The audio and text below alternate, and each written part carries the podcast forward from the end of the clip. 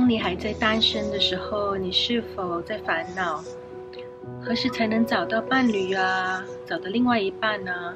何时才能够结婚成家呀？可是当你有另外一半或者结婚了以后，你是不是也在烦恼着何时我才能有属于我自己的私人空间，属于我的自由啊？甚至有些伴侣长期相处下来觉得不合了，甚至冒着了想要结束这一切呢？其实两个人的相遇都是有它的原因的。你想看地球那么大，那偏偏你们两个人相遇碰在一起，那是多么难能可贵的事情啊！古话有一句佛说：“要修五百年才能同舟。”修一千年才能同枕，三世修一世，前世的五百次回眸，才能换来今世的擦肩而过。那如果今天你跟他不单止于擦肩而过，而你们甚至可以有缘的结识相处在一起，那是不是代表着你和他之间还有一些需要学习的课题，或者是一些课题需要完成的？有一对情侣分别找我来做个案，那我问男主说：“当初你为什么想要娶她呢？”男主回答说：“因为她长得漂亮啊，而且她心地善良，而且家庭背景好。”那我又另外问女主：“那当初你为什么又答应嫁给他呢？”那女主回答说：“他有一份稳定的事业呀，而且他能给我安全感，觉得他很可靠。”那你想看，很容易的想象得到，当初这两个人在一起，就是因为各自的条件和想法而在一起的。两个人相处久了，随着时间的改变。可能有些条件跟当初不一样了，两个人也因为性格上的相处不和而有了一些争执，各有各的想法，那他们就会开始冒起念头，想要结束这一切。很多情侣之间呢，都会说是已经找不到当初的感觉了，已经找不到当初相爱的感觉。其实你要知道，爱与幸福的感觉，其实来自每个人对爱与幸福的定义。爱与幸福并不是一段感情的最主要的来源。怎么说呢？每一个人对爱与幸福的定义不一样。其实，爱与感觉是来自于每个人对爱与感觉这两个的定义，而两个人本来就是属于不同的个体。那两个人要长久的相处在一起，其实唯一的答案是要互相尊重，要尊重，而且意识到说对方其实跟自己就是不同的一个个体。那对方有他自己的一套思想跟想法、思维模式，那自己也有自己的一套思维模式。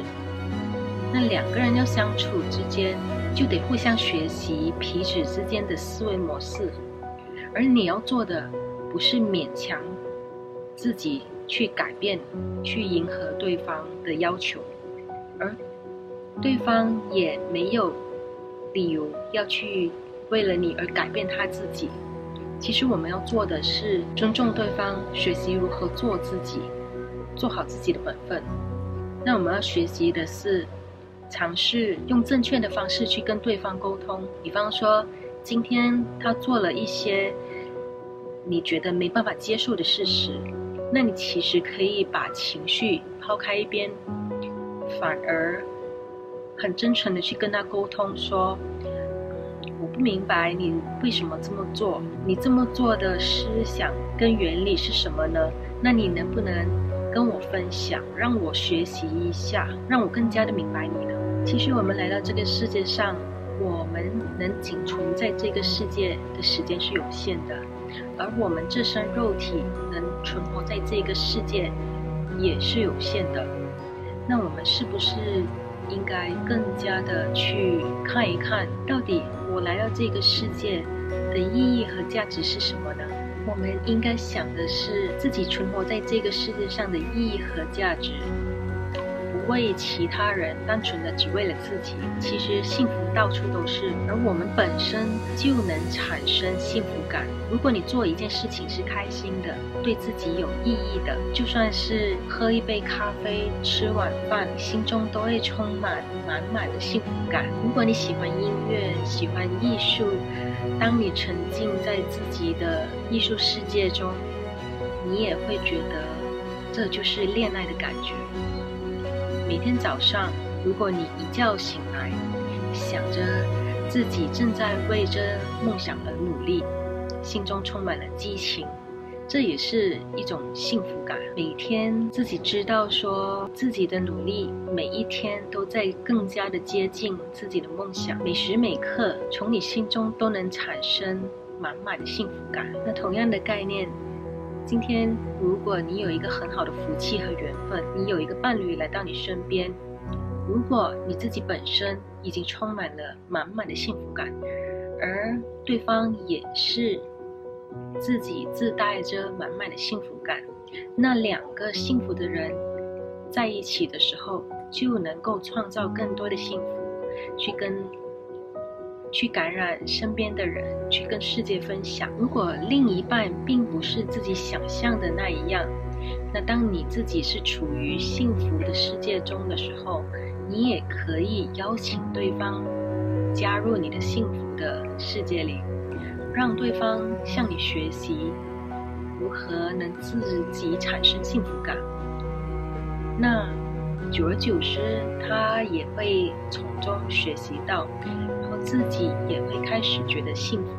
要记得，如果你今天你是不开心的，那无论多好条件的伴侣来到你身边，迟早有一天你也会对对方有所要求而不满，或者是你也会想办法找出各种原因来结束这一段感情。那同样的，如果你今天还是单身，而你自己已经不开心、不幸福了。你自己是满满的匮乏，而很好的条件来到你身边的时候，你只会不断的向对方索求。其实这样是一个很不平衡的能量状态，然后这段感情也没没办法持续很久的。其实你的世界如何，就来自于你的内心的感觉和想法，跟外界的人无关。而你的幸福感也不是来自于你的伴侣，你的幸福感就在你自己心中。我们要做的是尊重每一个能来到你身边的人，尊重对方，也要努力的学习，从我们心中建立起幸福感，而将这份幸福感跟身边的人分享，跟世界分享。祝你每一天都能过得幸福！